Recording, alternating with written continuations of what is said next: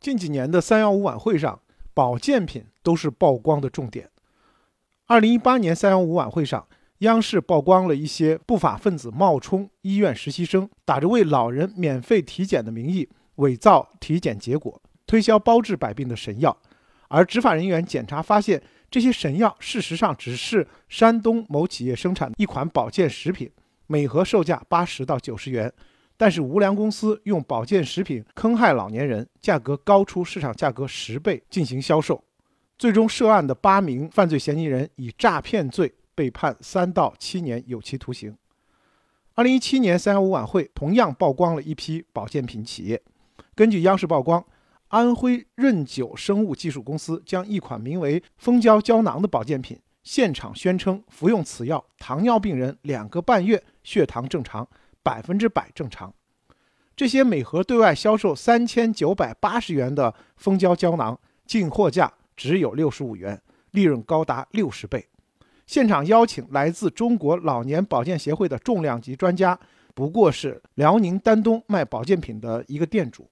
湖北国创伟业生物技术公司将一款银杏软胶囊的保健食品，一次性向五十多位老年人销售十四万元的产品。武汉乐百灵生物科技公司将一款名为“甘舒糖乐粉”的食品，一次性向四十多名老年人销售五万多元的产品。根据国家食品药品监督局官网查询，曝光中提到的产品名称都找不到批文，被曝光的保健品企业都迅速得到了查处。除了三幺五曝光的公司，搜索新闻把保健品当药品大肆宣传治病疗效。甚至导致病人延误病情的案例比比皆是，其中中老年人更是重灾区。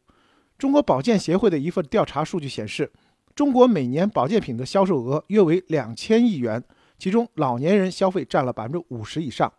超过百分之六十五的老年人使用过保健品，有近百分之六十六的老年人因为公司推销、广告宣传而购买保健品。参考媒体曝光的各类案例。这些不规范的保健品销售都有相似的骗术。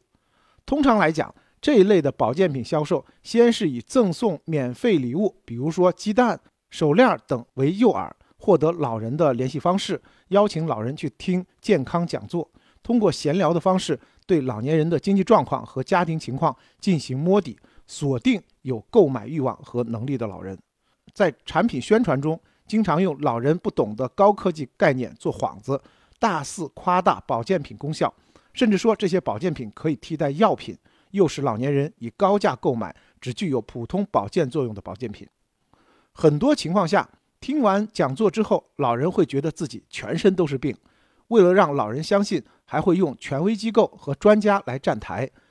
比如打着各种保健协会、健康协会的旗号进行产品宣传。而事实上，这些机构。或者是根本不存在，或者根本不知道有这种产品，而请来的所谓专家教授，大多数也是假冒的。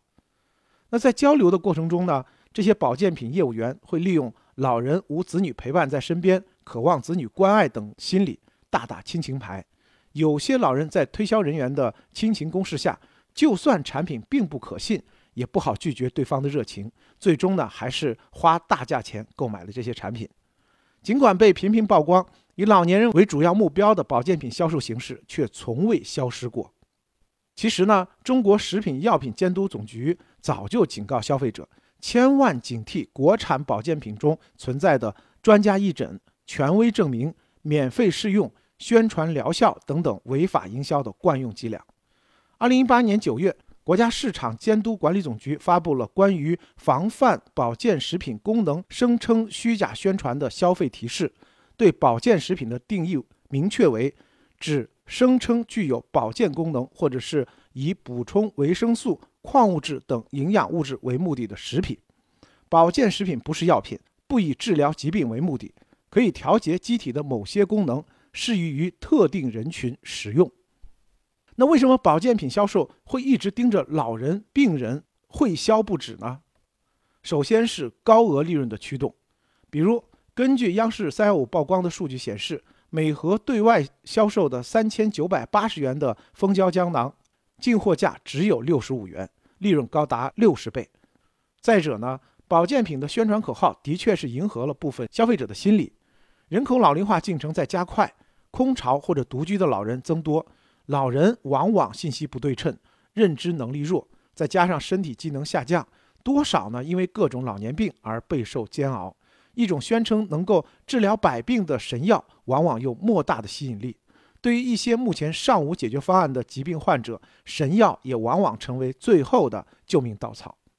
此外呢，这些包治百病的虚假宣传也多是通过业务员口头承诺，所以曝光之后呢，也难留下证据。那么，应对保健品乱象，监管层呢需要更加严格的进行查处，而消费者自身也需要更加警惕。